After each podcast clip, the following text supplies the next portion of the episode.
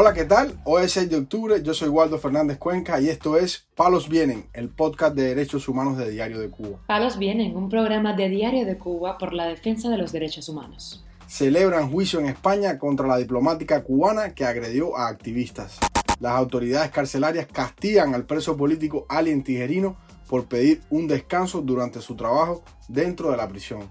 El problema de la mala alimentación y la carencia de medicamentos es la principal queja de los reclusos cubanos, asegura una organización independiente. Lo más relevante del día relacionado con los derechos humanos en Palos Vientos. Comenzamos informando que el juzgado de Santiago de Compostela en Galicia, España, celebró este jueves el juicio contra la ex cónsul de Cuba, Yaima Martínez Millán, y su esposo Armando González Paso, acusados por una presunta agresión a la ciudadana portuguesa Vania Coelho da Cunha Guimaraes y a la defensora de derechos humanos cubana Habana de la Torre. Sobre el desarrollo de este proceso judicial, la activista cubana Habana de la Torre comentó en sus redes sociales. Yo espero que aunque el juicio, repito, no tuvo ninguna connotación política, aunque yo intenté por todos los medios decir que esto pasa, esto pasó única y exclusivamente porque yo hice un camino de Santiago por la libertad de Cuba, porque yo esa cónsul no la conocía absolutamente de nada y a mí nadie en la calle me puede agredir, puede coartar mi libertad de expresión o mi libertad de movilidad. Esta persona lo hizo porque yo estaba diciendo algo que a ellos les incomodaba, que era Cuba exporta la represión, Cuba es un Estado fallido, Cuba es una dictadura y libertad para los presos políticos. El hecho al cual la activista se refiere ocurrió el 26 de julio del pasado año, cuando varios activistas fueron a poner flores y a gritar frases contra el gobierno cubano en un busto de José Martí, ubicado cerca de la sede consular de La Habana, en Galicia. En el mismo monumento, los empleados castristas tenían previsto un acto por aniversario de los asaltos a los cuarteles Moncada y de Bayamo. Los diplomáticos del régimen, entre ellos la entonces cónsul, arrebataron y rompieron el teléfono con el que los activistas filmaban su acción cívica y además los golpearon, empujaron y arañaron mientras les gritaban frases insultantes. La acusada Martínez Millán fue declarada en rebeldía por no presentarse al juicio, a pesar de haber sido avisada, según advirtió la activista Habana de la Torre. Sobre lo que espera Habana de la Torre del juicio, apuntó. Yo sé que de esta sentencia no se va a sacar nada porque eh, se suponía que era la sentencia y bueno, pues me tenía que pagar el móvil que me rompió. Esas son las cosas, eso es lo de menos. Pero sentar en el banquillo de los acusados a un cónsul Vale todo, vale todo, porque nosotros esto es lo que tenemos que hacer, denunciarlos donde quiera que estén. Poco tiempo después del incidente, antes de cumplir su mandato, Martínez Millán fue retirada de su cargo y volvió a La Habana. Se desconoce si la sustitución de la diplomática estuvo relacionada con el proceso judicial al que debió enfrentarse esta semana. Por su parte, el Ministerio de Relaciones Exteriores de Cuba no ha informado hasta el presente sobre el destino laboral de esta diplomática. Informamos además que el preso político Alien Tijerino Castro fue castigado y amenazado con ser revocado a un régimen de mayor rigor luego que exigiera durante las horas de trabajo en prisión un breve descanso para merendar, informa el portal Martín Noticias. Sobre el suceso, la esposa del preso político Adis Milanés Sánchez comentó a Martín Noticias que Tijerino Castro se puso a trabajar voluntariamente para así poder obtener una plaza de trabajo en el campamento del Combinado del Este.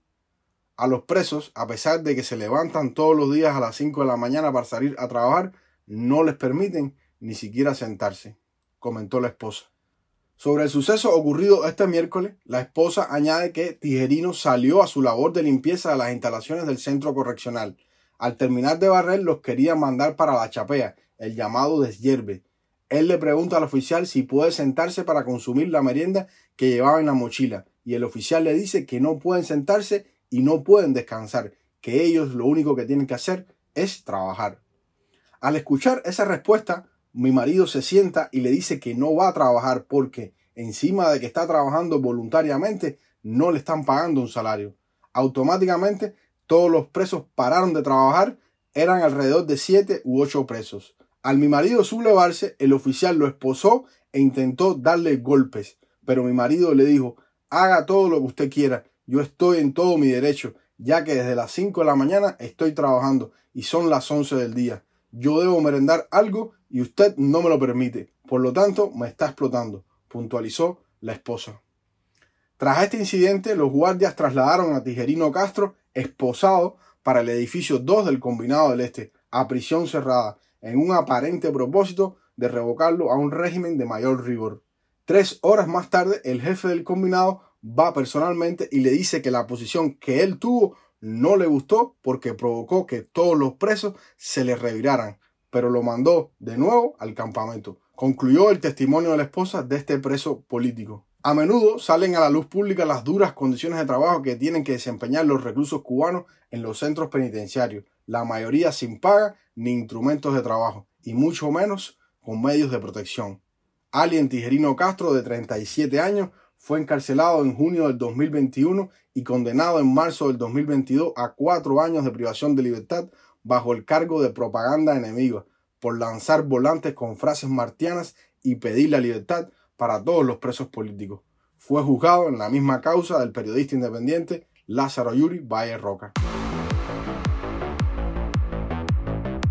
Palos viene. Para finalizar, informamos que el Centro de Derechos Humanos con sede en La Habana, en su reporte correspondiente al mes de septiembre, alerta sobre una agudización de la falta de alimentos, habituallamiento y medicamentos en los penales cubanos.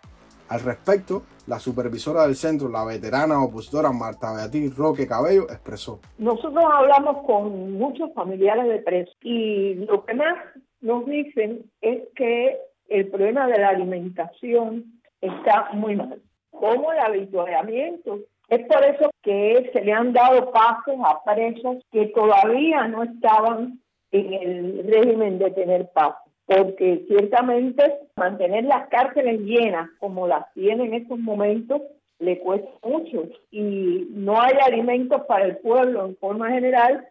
Imagínate tú para mantener en la prisión a miles de presos. Sobre la crónica falta de medicamentos en las prisiones, Beatriz Roque comentó sobre un caso, entre tantos que existen. Nosotros estábamos hablando con la mamá de un muchacho que tiene VIH y está en la prisión del VIH de Panamá. Y ella decía que el problema más malo que tiene su hijo, no hay medicamentos para darle en estos momentos, a pesar de necesitarlo, producto de su enfermedad. El portal Martín Noticias recogió también el testimonio de dos reos comunes que denuncian la pésima alimentación y la carencia de medicamentos. Prisionero Daniel Arturo Reyes Benito, de encuentro privado de libertad en la prisión provincial Las Mangas, provincia Grama. Denuncio al teniente coronel José Luis Corpo Licea, jefe de la prisión, por no autorizar la atención médica. El otro testimonio corresponde al preso Alejandro Camejo Paumier, recluido en la prisión Kilo 7, provincia de Camagüey. Yo estoy aquí Camagüey, en la 7. Yo soy diabético, entonces no me quieren dar ni la dieta de la diabetes ni me quieren dar tampoco el tratamiento médico. Me van a matar aquí sin medicamentos, sin nada. Me he hecho los días enteros aquí. El informe del Centro de Derechos Humanos destaca también la negativa de beneficios por seis meses más a la presa política Sisi Abascal, presuntamente por indisciplina, según la teniente coronel María Cristina Hernández Bacallao, directora del penal de mujeres La Bellotex en Matanza. En el propio penal se le postergó por seis meses los beneficios a la activista María de Jesús Terraz Díaz, quien cumple siete años de condena. Además, el reporte menciona la negación al preso político Félix Navarro Rodríguez, de 70 años de edad, de la posibilidad de ser trasladado a la prisión de Canaleta, en el poblado de Perico, donde está habilitado un destacamento para el adulto mayor. Palos Vienen, un programa de Diario de Cuba por la defensa de los derechos humanos. Estas han sido las noticias de hoy en Palos Vienen, el podcast de derechos humanos de Diario de Cuba.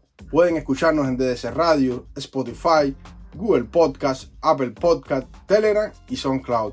Yo soy Waldo Fernández Cuenca, que tengan un buen fin de semana y la próxima regresamos con más noticias.